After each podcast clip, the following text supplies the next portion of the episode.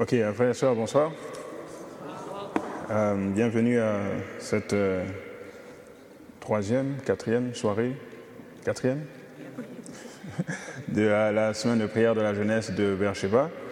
Et euh, soir après soir, nous sommes entretenus sur différents sujets, l'importance de la prière. On a vu l'importance d'avoir une bonne euh, habitude alimentaire, puis euh, le jeûne, parce que ça va avec la connexion avec Dieu. Hier, nous avons vu l'importance de l'étude de la parole. Euh, ce soir, euh, je propose de voir avec vous euh, le thème de la rédemption. Et pour voir ce thème, nous allons parcourir un livre, le livre de Ruth. À travers le livre de Ruth, nous allons passer à travers tout le livre de Ruth. Bien sûr, on ne va pas lire tous les versets parce que c'est long. Mais on va voir que dans ce livre, Dieu nous a enseigné comment fonctionne la rédemption. Nous allons voir sept principes. Euh, donc, coupez coupez la tête avec moi pour une, autre prière, puis nous allons rentrer dans la méditation de ce soir. Notre Père, notre Dieu, euh, nous voulons vraiment te remercier pour euh, ce privilège, Seigneur, d'avoir reçu cette lumière. Seigneur, que serions-nous sans ta parole dans ce monde, Seigneur?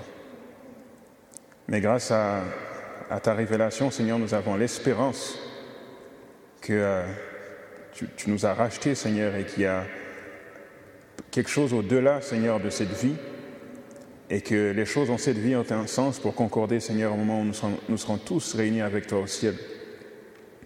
Merci infiniment pour cela, Seigneur, pour euh, ton salut. Que ton Esprit Saint soit avec nous ce soir alors que nous allons pencher sur le thème de la rédemption, et que euh, je ne parle pas de mon propre chef, Seigneur, mais que tu parles, et que nous nous souvenons de ces choses. C'est au nom de ton Fils Jésus que nous te prions. Amen. Donc, Ruth, chapitre 1 et le verset 1.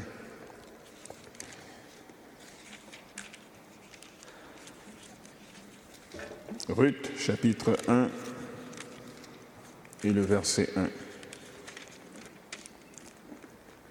Donc, le livre commence comme suit. Ruth, chapitre 1, verset 1, c'est écrit Du temps des juges, pause.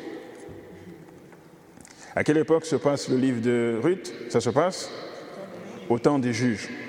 Alors la question qu'on se pose, c'est le temps des juges, est-ce que c'est une bonne période ou est-ce que c'est une mauvaise période? Pour répondre à cette question, on va lire le dernier verset du livre de Ruth, du livre de Juges, pardon, qui est juste au-dessus de Ruth. C'est euh, Juge 21, verset 25. C'est écrit En ce temps-là, il n'y avait point de roi en Israël, chacun faisait ce qui lui semblait bon. Le temps de juge, c'est ça, c'est un temps où chacun fait ce qui lui semble bon. On retrouve exactement cette même expression dans euh, Juge chapitre 17. En ce temps-là, il n'y avait pas de roi en Israël, chacun faisait ce qui lui semblait bon. Vous retrouvez aussi les versets euh, Le peuple d'Israël fit ce qui déplaît aux yeux de l'Éternel, ou le peuple d'Israël fit encore ce qui déplaît aux yeux de l'Éternel. Sans cesse la rébellion. Le livre des juges, là, c'est un peuple qui se rebelle, puis Dieu qui essaie de les ramener. C'est pas une bonne période, c'est pas une belle époque. Puis parfois, les juges eux-mêmes sont des mauvais exemples. Par exemple, Samson, qui a, on peut dire, gaspillé le talent que Dieu lui a donné parce qu'il avait une faiblesse pour les femmes. Donc parfois, même les juges n'étaient pas des bons exemples. Donc dans ce temps-là, dans le temps des juges, Dieu nous amène l'histoire de Ruth qui fait un contraste. Beaucoup de rébellion, puis là on arrive dans Ruth et on voit des exemples d'obéissance, de fidélité à Dieu. C'est comme un, moment rafraîchissant dans l'époque des juges. Et les gens estiment que ça, ça, se- ça serait passé lorsque Élie était souverain sacrificateur. Parce qu'avec des générations, on, on voit que c'est à peu près trois générations avant le roi David. Donc dans ce temps-là, on va voir l'histoire. Puis je vais vous résumer l'histoire avant qu'on aille voir les sept points pour euh, la rédemption, parce que c'est un livre qu'on ne lit pas souvent, puis on oublie un peu. Donc qu'est-ce qui se passe dans, Ruth, dans le livre de Ruth? Il y a un monsieur du nom d'Elimelech, qui a une femme qui s'appelle Naomi. Et ils sont en Israël et la famine vient dans le pays. Donc ils décident de partir, de quitter Bethléem pour aller dans le pays euh, de Moab. Elimelech et Naomi ont deux enfants, un qui s'appelle Maclon et l'autre Kiljon. Lorsqu'ils arrivent au pays de Moab, Elimelech, le mari de Naomi, meurt. Ses deux enfants, Maclon et Kiljon, épousent des femmes moabites. Kiljon va épouser une femme qui s'appelle Orpa, Et Maclon va épouser une femme qui s'appelle Ruth. Mais Kiljon et Maclon meurent à leur tour. D'ailleurs, Maclon, ça veut dire, euh, la signification du nom là, ça veut dire malade, quelqu'un qui est malade. Et Kiljon, ça veut dire quelqu'un affaiblissant, débilitant. Donc la Bible ne précise pas comment ils sont morts, mais je me demande si leur nom annonçait pas déjà qu'ils allaient mourir de maladie. ils meurent. Puis là, Naomi, elle se retrouve seule avec ses belles-filles et elle décide de retourner en Israël. Et au moment où elle veut partir, ses deux belles-filles veulent le suivre. Elle dit non, ne me suivez pas. Finalement, Orpa change d'avis, elle retourne vers son peuple et ses dieux, mais Ruth s'accroche à Naomi et la suit à Bethléem. Et lorsqu'elle arrive à Bethléem, ah, les gens disent Oh, c'est Naomi, parce que ça faisait au moins plus de dix ans qu'ils étaient partis, oh, c'est Naomi qui revient. Puis elle dit non, elle dit aux femmes, non, ne m'appelez pas. Pourquoi vous m'appelez Naomi? Ne m'appelez pas Naomi. Parce que Naomi, ça veut dire plaisant, agréable. Elle dit, appelez-moi Mara, qui veut dire amer, parce que l'Éternel m'a rempli d'amertume à cause de toute la misère qu'elle a vécue. Et Ruth la suit là-dedans. Et comme ils arrivent, et maintenant, elle a perdu son mari, elle a plus de terre, elle est pauvre, la vie est dure. Donc Ruth va travailler pour subvenir à ses besoins, mais aussi pour aider sa belle-mère. Elle va travailler dans un champ et il se trouve qu'elle travaille dans le champ d'un homme riche qui s'appelle Boaz. Et Boaz se trouve à être un proche parent de Elimelech, le mari de Naomi.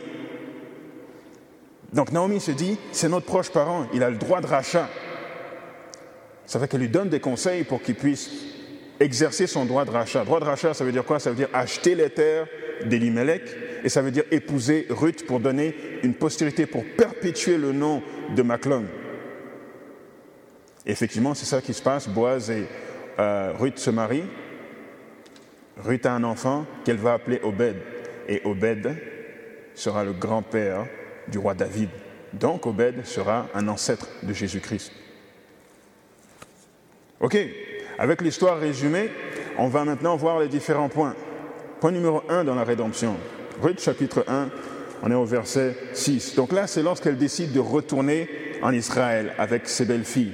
On dit, puis elle se leva, elle et ses belles-filles, afin de quitter le pays de Moab, car elle apprit au pays de Moab que l'Éternel avait visité son peuple et lui avait donné du pain. Pourquoi est-ce qu'elle est retournée? Parce qu'elle a appris que l'Éternel avait visité son peuple et lui avait donné du pain. Autrement dit, elle est retournée parce que Dieu est intervenu. La première chose dans la rédemption, c'est toujours Dieu qui fait le premier pas. Dieu fait le premier pas. Si Dieu n'était pas intervenu, n'avait pas donné du pain, Naomi ne serait pas retournée à Bethléem. Le fait qu'ils avaient quitté, c'était un manque de foi. Quelque part, Elimelech leur a dit on peut rester en Israël, Dieu va subvenir à nos besoins. Mais ils ont manqué de foi, ils sont allés à Moab. Et puis là, leurs fils ont épousé des femmes étrangères, ce qui était contraire à la volonté de Dieu. Et Dieu, pour aller les retrouver, il visite et il donne du pain. Donc il fait le premier pas et Naomi revient. Quand Adam et Ève ont péché, même chose. Dieu est venu. Adam, où es-tu? C'est Dieu qui fait le premier pas. Lorsque Pierre a renié Jésus, Jésus, est venu, il a parlé devant tous les disciples. Il a dit Pierre, m'aimes-tu que, plus que tout ceci? Puis Pierre qui répond Oui, tu sais que je t'aime. Donc Dieu vient toujours nous chercher. Même quand on a l'impression qu'on fait le premier pas, ce n'est pas vrai. C'est parce que Dieu a fait quelque chose qui nous a poussé à répondre. Mais quand Dieu fait le premier pas, quelle est notre réponse? Comment est-ce qu'on répond à Dieu? Voyons la réponse. Cette fois, on est au verset 8. Donc là, elle, va partir, puis ses belles-filles veulent la suivre. Naomi dit alors à ses deux belles-filles, allez, retournez chacune euh, à la maison de sa mère que l'Éternel use de bonté envers vous, comme vous l'avez fait envers ceux qui sont morts et envers moi. Que l'Éternel vous fasse trouver à chacune du repos dans la maison d'un mari. Et elle les baisa. Elles élevèrent la voix et pleurèrent. Et elles dirent, non, nous irons avec toi vers ton peuple. Donc les deux filles pleurent, Orpa et Ruth. Non, Naomi, pars pas, ne nous laisse pas, on veut être avec toi, on veut aller vers ton peuple, on veut aller vers ton Dieu, on ne veut pas se séparer, on t'aime trop les deux filles pleurent. Ok, on continue à lire. Verset, 10, euh, verset 11, pardon. Naomi dit, Retournez mes filles, pourquoi viendrez-vous avec moi? Ai-je encore dans mon sein des fils qui puissent devenir vos maris? Retournez mes filles, allez, je suis trop vieille pour me remarier. Et quand je dirai, j'ai de l'espérance, quand cette nuit même je serai avec un mari et que j'enfanterai des fils, attendrez-vous pour cela qu'ils eussent grandi Refuseriez-vous pour cela de vous marier? Non, mes filles. Car à cause de vous, je suis dans une grande affliction de ce que la main de l'Éternel s'est étendue contre moi. Et elles élevèrent la voix et pleurèrent encore. Donc encore les deux, non, pars pas Naomi, on veut être avec toi, on t'aime trop, on veut être avec ton peuple, on veut être avec ton Dieu. Mais ensuite, on dit que Orpa baisa sa belle-mère, mais Ruth s'attacha à elle. Naomi dit à Ruth, voici ta belle-sœur est retournée vers ton peuple et vers ses dieux. Retourne comme ta belle-sœur. Donc Orpa a changé d'avis. Elle est retournée. Il ne reste plus que Ruth. Ruth répondit, verset 16, Ne me presse pas de te laisser, de retourner loin de toi. Où tu iras, j'irai. Où tu demeureras, je demeurerai. Ton peuple sera mon peuple et ton Dieu sera mon Dieu. Où tu mourras, je mourrai et j'y serai enterré. Que l'Éternel me traite dans toute sa rigueur si autre chose que la mort vient à me séparer de toi. Naomi, la voyant décider à aller avec elle, c'est ça ces instances. Donc vous avez remarqué, les deux filles pleurent. Mais finalement, Orpa retourne. Pourquoi est-ce que Orpa retourne? Elle pleurait elle aussi, non? Il me semblait qu'elle aimait aussi Naomi. Elle dit Non, on veut être avec toi, on veut être avec ton Dieu. Mais Orpa change d'avis. Pourquoi? Si vous lisez les versets, euh, si vous avez remarqué alors qu'on lisait, le discours de Naomi, c'était quoi? C'était là où je vais, je ne vais pas pouvoir vous trouver de mari. Et je suis trop vieille, même si je me marie ce soir et que j'ai des enfants et qui grandissent, est-ce que vous allez attendre qu'ils grandissent pour les avoir comme mari? Autrement dit, vous n'allez pas trouver du repos là où je suis. Retournez vers votre peuple, trouvez du repos chez un mari. Et là, elle entend ça et puis elle dit pas de mari. J'aime Naomi, j'aime son Dieu, mais pas au point d'être pas sûr d'avoir un mari. Ça veut qu'elle retourne.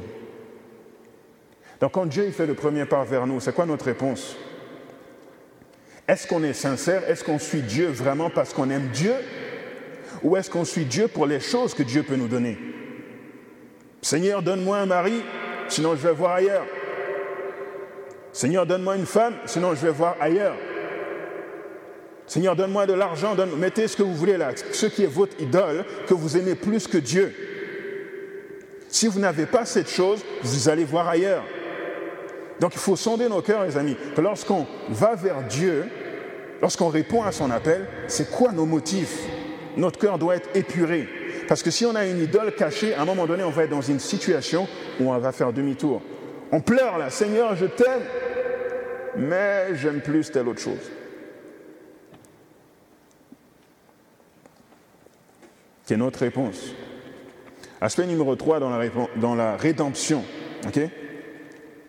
cette fois, on est au chapitre 2, verset 2. Donc Ruth arrive avec Naomi en Israël, à Bethléem. Et là, comme je l'ai dit, ils sont dans la misère, donc elle décide de travailler pour subvenir à ses besoins et à celles de sa belle-mère. Elle va travailler. Ruth chapitre 2, verset 2, c'est qui? Ruth la Moabite dit à Naomi, laisse-moi, je te prie, aller glaner des épis dans le champ de celui aux yeux duquel je trouverai grâce. Elle lui répondit, va ma fille. Donc, Ruth est allée travailler. Le troisième élément, une fois que Dieu nous a approchés, on le suit pour les bons motifs, il faut se mettre au service de l'Éternel. Il faut travailler. Travailler dans le champ, travailler dans la vigne du Seigneur. Et Boaz, parce qu'il se trouve qu'elle a travaillé dans le champ de Boaz, Boaz l'a remarqué. Et regardez ce que Boaz a dit, toujours chapitre 2, au verset 10, euh, verset 9. Il dit Regarde où l'on moissonne. Là, il parle à Ruth. ok? Il lui dit Regarde où l'on moissonne dans ce champ et va auprès d'elle. Va après elle, c'est-à-dire mes servantes, va après mes servantes. J'ai défendu à mes serviteurs de te toucher, et quand tu auras soif, tu iras au vase et tu boiras de ce que les serviteurs auront puisé. Alors elle tomba sur sa face et se prosterna contre, terre et lui dit, Comment ai-je trouvé grâce à tes yeux pour que tu t'intéresses à moi qui suis une étrangère? C'est intéressant cette expression. Comment ai-je trouvé grâce à tes yeux? J'espère que vous, vous commencez à réfléchir avec moi là. Ruth, une femme, travaille dans un champ. Boaz, le maître du champ. J'espère qu'avec les différentes euh, méditations qu'on a eues, vous commencez à réfléchir avec moi là. Vous voyez où je m'en vais. Donc Boaz, il l'observe, il regarde Ruth, et, Ruth, en, écoutant son discours, il dit, comment ai-je trouvé grâce à tes yeux? Autrement dit, elle a reçu un bon, un témoignage favorable de Boaz. Quand on est au service de l'Éternel, c'est important que Dieu trouve, nous donne un témoignage favorable. Rappelez dans Genèse chapitre 6, alors que le monde était rempli de méchanceté, on dit le monde était rempli de méchanceté. Toutes les pensées des hommes se tournaient chaque jour vers le mal. Mais on dit, et Noé trouva grâce aux yeux de l'Éternel. Comme Ruth a trouvé grâce aux yeux de Boaz. Et le service est vraiment important, frères et sœurs. Jésus, lorsqu'il a parlé à ses disciples dans Luc chapitre 10, il leur a dit, ne vous réjouissez pas de ce que les mauvais esprits vous, ont soumis, mais, vous sont soumis, mais réjouissez-vous plutôt de ce que vos noms sont écrits. Où ça? Dans les cieux. Pourquoi leur nom est écrit dans les cieux? Parce qu'ils étaient au service. Ils avaient commencé à travailler pour le Maître. Ou Paul, dans Philippiens chapitre 4, verset 3, il parle d'un de, ses compagnons, Clément, et puis il dit Mes autres compagnons d'œuvre, donc ceux qui sont au service de l'Éternel, dont le nom est écrit dans le livre de vie. Donc, quand on approche Dieu, quand on s'en met à son service, c'est à ce moment-là que nos noms sont écrits dans le livre de vie. Donc, on récapitule. Dieu nous approche, nous répondons sincèrement, puis on se met à son service. OK. Quatrièmement, cette fois on est dans Ruth euh, chapitre, chapitre 2 verset 20. Donc Naomi, elle apprend que Ruth a travaillé dans le champ de quelqu'un qui s'appelle Boaz. Elle dit, je sais c'est qui Boaz, c'est notre proche parent. Verset 20, Naomi dit à sa belle-fille, qu'il soit béni de l'Éternel, qui se montre miséricordieux pour les vivants, comme il le fut pour ceux qui sont morts. Cet homme est notre parent, lui dit encore Naomi. Il est de ceux qui ont sur nous, quoi? Le droit du rachat. Donc il dit, voici ce que tu vas faire. Oui. Tu vas te laver, tu vas toindre, tu vas remettre tes vêtements, et puis tu vas aller dans le champ, là où se trouve Boaz. Tu vas attendre qu'il ait bien mangé, puis bien bu. Et là, tu vas aller furtivement, il ne faut pas qu'il te voie, tu vas te coucher à ses pieds, tu vas découvrir ses pieds. Et euh, lorsqu'il va te voir, ben, lui-même, il te dira qu'est-ce que tu dois faire? Voici le conseil de Naomi. Et Ruth suit ce conseil, et voici ce qui se passe. Cette fois, on est au chapitre 3, à partir du verset 4. On va, lire à partir du verset 7. C'est écrit Boaz mangea et but, et son cœur était joyeux. Il alla se coucher à l'extrémité d'un tas de gerbes. Ruth vint, alors tout doucement, découvrit ses pieds et se coucha au milieu de la nuit. Cet homme eut une frayeur. Il se pencha et voici une femme était couchée à ses pieds. Il disait, Qui es-tu? Elle répondit, Je suis Ruth, ta servante. Étends ton aile sur ta servante, car tu as quoi? Droit de rachat. Et il dit, Sois bénie de l'Éternel, ma fille. Ce dernier trait témoigne encore plus en ta faveur que le premier, car tu n'es pas, euh, tu n'as pas recherché pardon, des jeunes gens, pauvres ou riches. Maintenant, ma fille, ne crains point. Je ferai pour toi tout ce que tu diras, car euh, toute la porte de mon peuple sait que tu es une femme vertueuse. Donc Boaz décide d'épouser Ruth. Maintenant, regardez, regardez euh, le parallèle. On a dit que Ruth, une femme, une femme, ça représente quoi dans la Bible On a dit? l'Église. L'époux de l'Église, c'est qui? C'est Dieu, c'est Jésus. Donc Boaz est comme un modèle de Jésus-Christ et Ruth est comme un modèle de l'Église. N'est-ce pas? Maintenant, pour épouser Ruth, qu'est-ce que Boaz a fait? Il a, utilisé son, son droit de rachat. De la même manière, Jésus-Christ, pour pouvoir avoir l'Église, il a racheté l'Église par son sacrifice. Mais ce n'est pas tout le monde qui pouvait avoir le droit de rachat. Gardez un doigt dans Ruth, puis on va aller dans Lévitique, chapitre 25, verset 25. Puis on reviendra dans Lévitique chapitre 25 et le verset 25.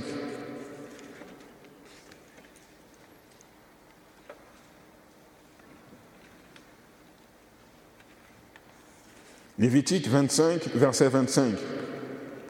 Il est écrit, Si ton frère devient pauvre et vend une portion de sa propriété, celui qui a le droit de rachat, on dit quoi Son plus proche? Son plus proche? Parent viendra et rachètera euh, ce qu'a vendu son frère. Donc pour pouvoir racheter, il faut être le plus proche parent. Ce n'est pas tout le monde qui peut racheter. Ça fait que Jésus se forme de Dieu dans la Trinité ne pouvait pas nous racheter.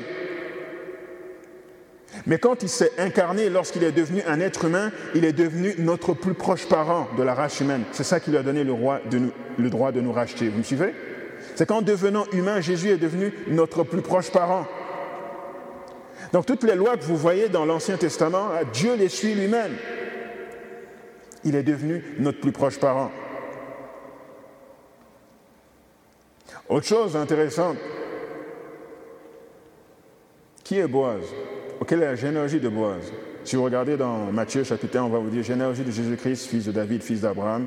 Abraham engendra Isaac, Isaac engendra Jacob, Jacob engendra Judas et ses frères, Judas engendra de Tamar, Phares et Zara, puis on continue, puis on arrive aux ancêtres de, Boaz et on dit Salmon engendra Boaz de Rahab. Il faut que vous vous qui est Rahab? Rahab, c'est la prostituée qui a caché les espions qui sont allés à Jéricho.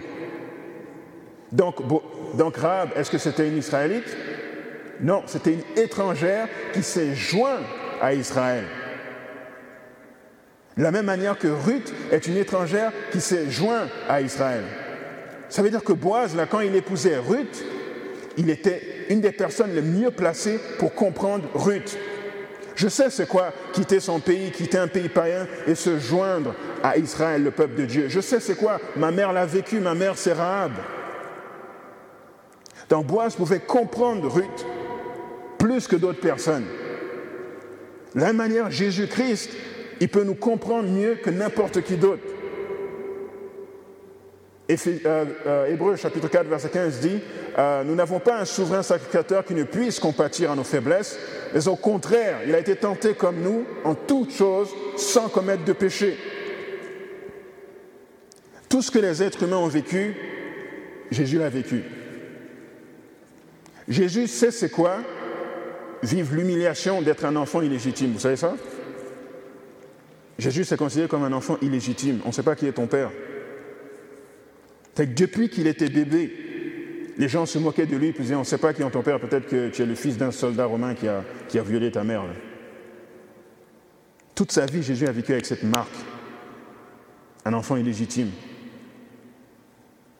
Même quand il est devenu adulte, vous voyez dans le Nouveau Testament, euh, dans les évangiles, pardon, à un moment donné, les pharisiens disent, nous ne sommes pas nés de la fornication. Sous-entendu, toi, tu es né de la fornication. Jésus sait c'est quoi être un enfant illégitime. Jésus sait c'est quoi vivre dans une famille monoparentale. Si vous rappelez, son père Joseph est mort très jeune. Quand Jésus fait son ministère, nulle part on parle de Joseph, son père. On parle de Joseph seulement quand il était enfant. Donc Jésus sait c'est quoi grandir dans une famille monoparentale. Jésus sait quoi Jésus sait c'est quoi être pauvre. Il est resté pauvre jusqu'à la fin de sa vie. Puis Jésus sait c'est quoi Juste avant de dire ça, je vais vous donner un exemple. Si je vous, enfin pas moi, mais si quelqu'un vous prend, ok, puis déchire tous vos vêtements là et vous met nu, puis vous met dans une place publique pour que tout le monde puisse vous voir nu. Par exemple, le métro Berry-UQAM, là, devant tout le monde, vous déchire vos vêtements, vous met nu devant tout le monde. Est-ce que vous avez considéré ça comme une agression sexuelle? Hmm? Bien sûr. Ok, si vous êtes d'accord avec ça, qui est un exemple grossier, bien sûr, eh bien Jésus sait c'est quoi être agressé sexuellement.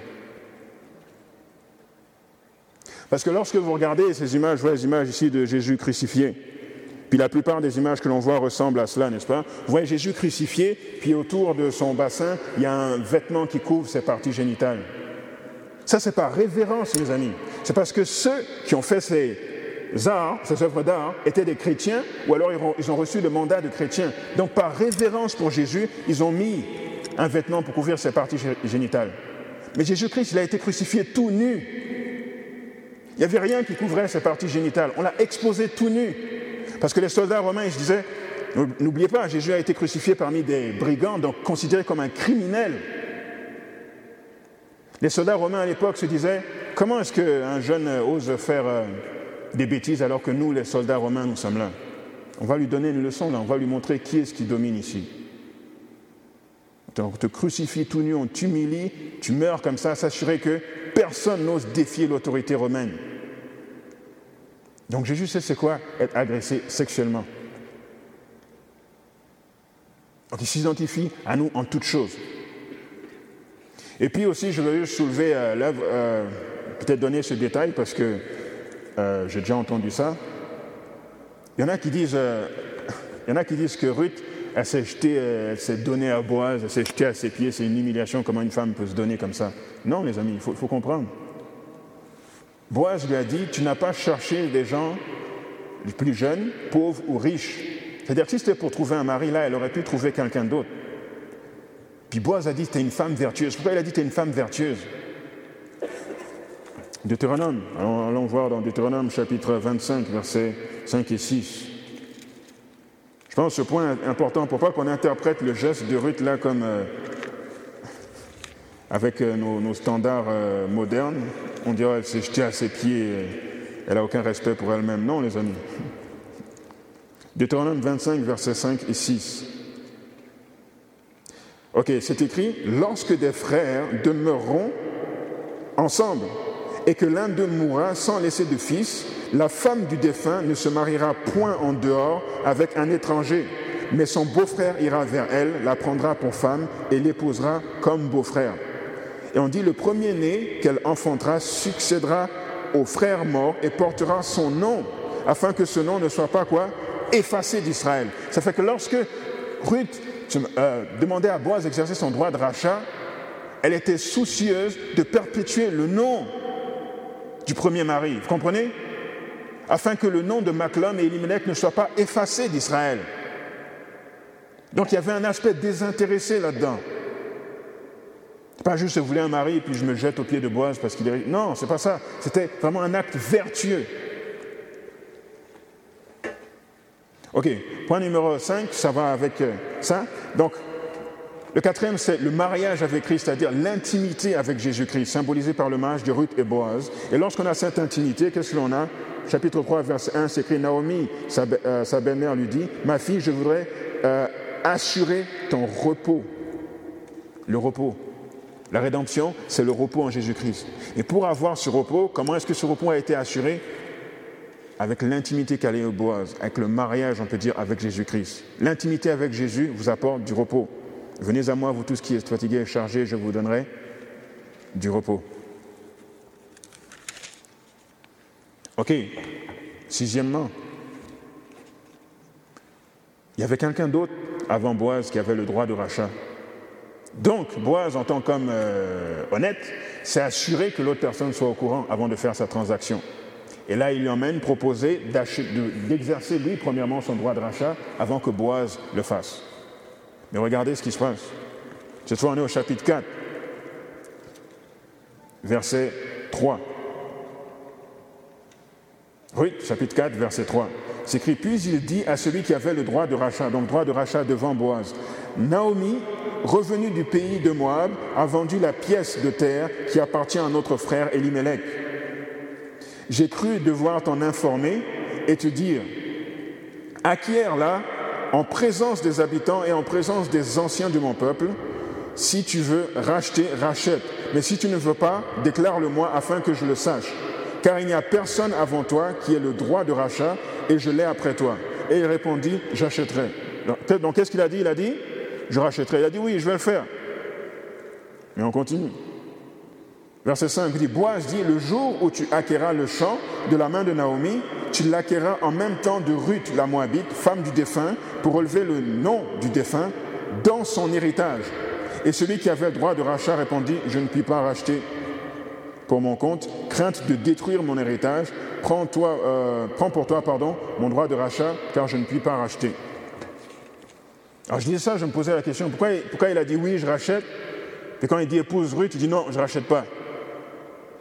Il dit de craindre de détruire mon propre héritage. Je n'arrivais pas à comprendre ce que ça veut dire de craindre de détruire mon propre héritage. Mais dans ce qu'on a lu dans Deutéronome 25, verset 5 et 6, maintenant je comprends.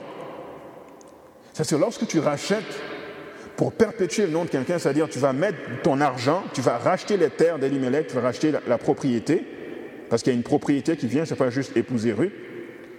Tu vas te marier avec Ruth et l'enfant que tu vas avoir va pas porter ton nom, il va porter le nom de l'ancien mari et il va hériter de tout l'argent que tu as donné et de toutes les terres que tu as achetées. C'est que si cet enfant décide d'être ingrat envers toi, tu as perdu. Est-ce que vous comprenez? Donc quand tu rachètes, tu dois être désintéressé, tu dois vraiment le faire pour l'autre et pas pour toi. Donc Boaz, en ayant cet enfant, il savait que ça a été le nom de Maclum et Elimelech qui allait être transmis, pas le sien. Donc sixième point, les amis, lorsque Dieu nous rachète, il le fait de manière désintéressée. C'est pour nous. J'aurais pu juste rester au ciel et puis pas descendre, souffrir ce calvaire. C'est pour nous. Mais cet autre personnage ici, il voyait juste l'argent. Oh, je vais racheter, je vais faire du business. Il pense. Après, il faut transmettre le nom. Ok, non, non, ça ne m'intéresse plus. Il voyait juste son intérêt. Raconte une histoire vraie. Une euh, dame qui était euh, infirmière, quelque part aussi en Amérique du Nord, puis elle décide d'aller euh, dans un pays d'Asie pour faire une œuvre missionnaire auprès d'orphelins, dans un orphelinat. Et là, elle est auprès de plusieurs enfants.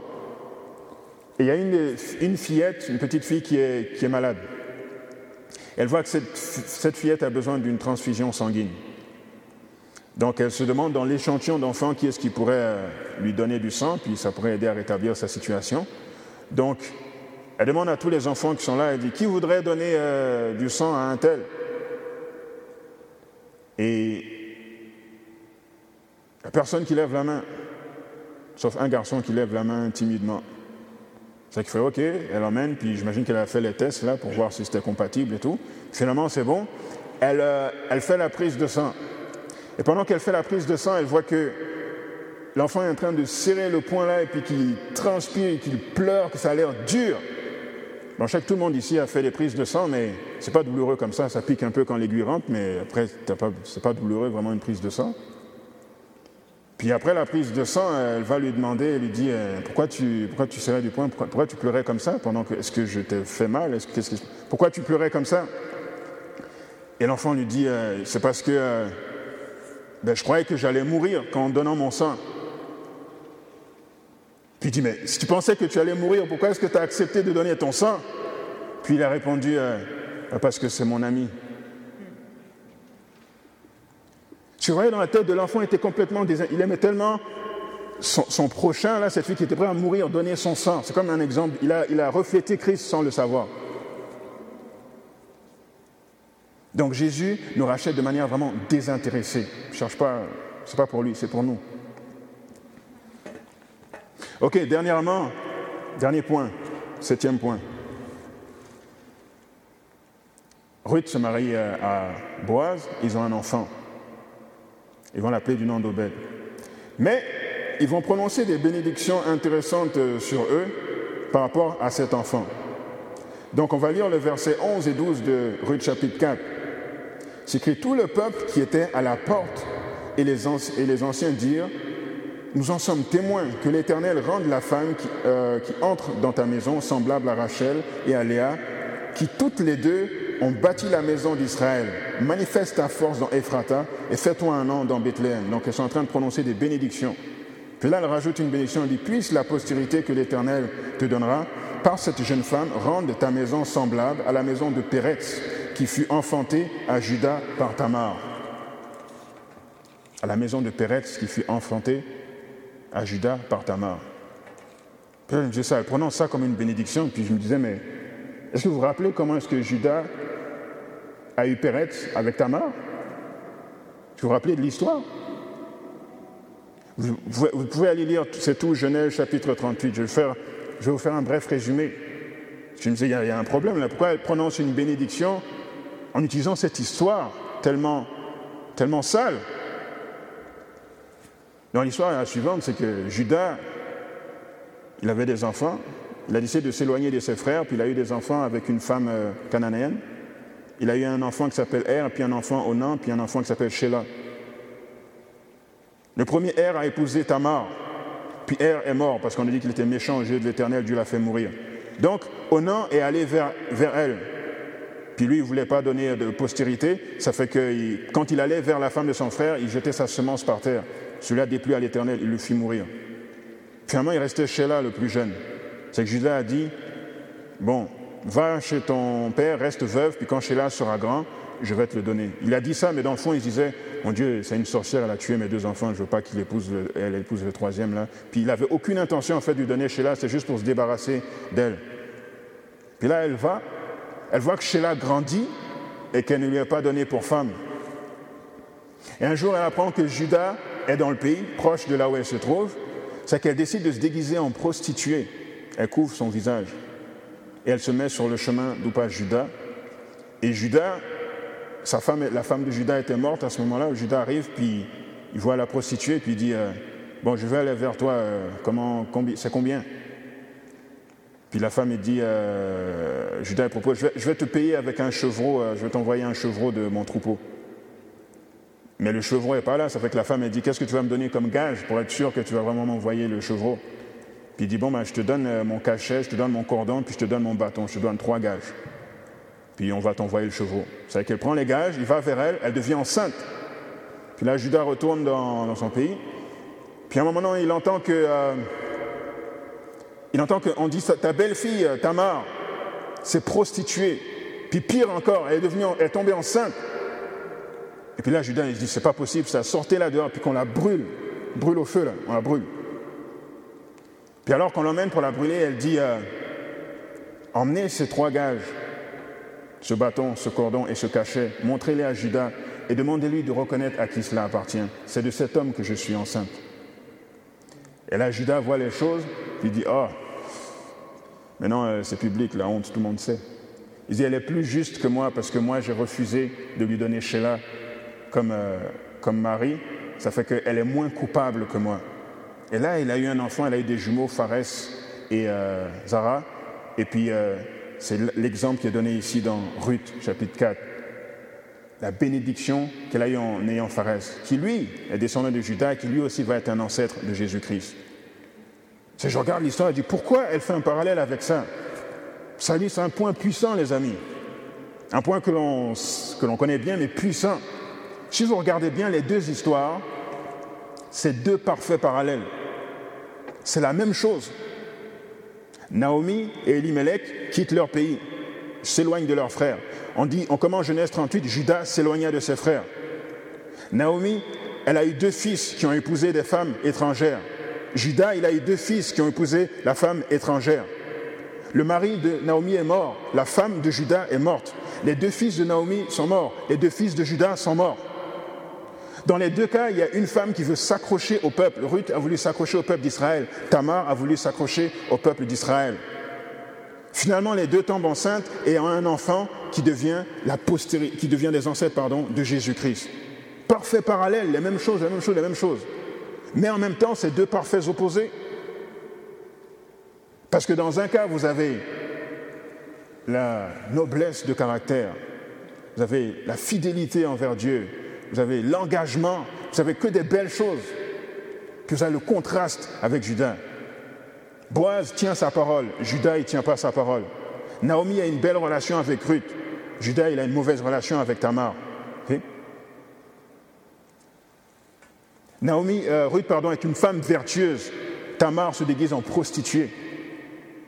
Vous avez des, opposés. Puis dans les deux cas, vous avez deux personnes qui refusent d'exercer leur droit de rachat. Ici, on a vu que l'autre l'a refusé parce qu'il dit Je vais perdre mon argent. Dans Genèse 38, euh, Onan refuse de, donner la postérité parce qu'il voyait que ça n'allait pas être son nom. C'est que c'est la même chose, mais des opposés. D'un côté, c'est très sale et de l'autre, c'est très propre. Mais ils ont la même fin. Ça veut dire quoi? Ça veut dire, mes frères et sœurs, si jamais vous avez un parcours royal comme celui de Ruth, où tout est beau, tout est parfait, vous êtes fidèle, Dieu béni, béni, béni, vous allez avoir une excellente bénédiction. Mais si jamais vous avez un parcours chaotique comme celui de Judas, avec plein de choses honteuses au travers, mais qu'à la fin vous vous repentez, vous allez aussi avoir part à la même bénédiction. C'est la miséricorde de Dieu L'essentiel, c'est de se repentir, ce n'est pas notre parcours. Parce que de toute façon, aucun d'entre nous mérite les bénédictions de Dieu. Ce que Dieu veut seulement, c'est qu'on se repente, que ton parcours soit propre, que ton parcours soit sale aux yeux des hommes. Tous ont part à la même bénédiction s'ils se repentent. Le dernier septième point, c'est la miséricorde de Dieu. Qui a besoin de miséricorde ici? Moi le premier. Donc on récapitule, mes frères et sœurs. Dieu fait le premier pas. Dieu nous invite à répondre sincèrement. Dieu nous invite à être à son service. Si on rentre à son service, Dieu veut qu'on ait une intimité avec lui, le mariage. Et si on a cette intimité, ça va nous donner du repos. Et cet acte de rédemption de Jésus-Christ, c'est un acte désintéressé et miséricordieux. Amen. Donc levons-nous euh, ensemble, puis prions pour clôturer la méditation.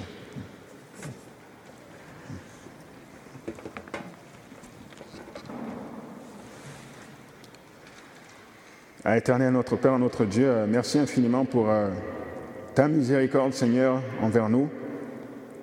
Nous ne méritons absolument rien, Seigneur. Mais toi, tu as pris les devants, Seigneur, tu as entrepris de nous racheter, Seigneur, de nous sauver. Et nous ne pourrons jamais, Seigneur, te rendre cela à part par nos cœurs. C'est juste en acceptant, c'est tout ce que l'on peut faire. Donc, ton Esprit Saint nous assiste, Seigneur, nous aide à rester auprès de toi, de rester accroché à toi, Seigneur, et de, boire à l'entrée de cette bénédiction que tu veux nous donner. Sois avec euh, chacun des membres ici présents. Euh, permet que tout le monde persévère dans la marche chrétienne, que tout le monde euh, se souvienne, Seigneur, que tu es un Dieu bon et miséricordieux, et qu'on le fasse connaître aux autres aussi. Encore merci pour tout. C'est en nom de ton Fils Jésus que nous te prions. Amen.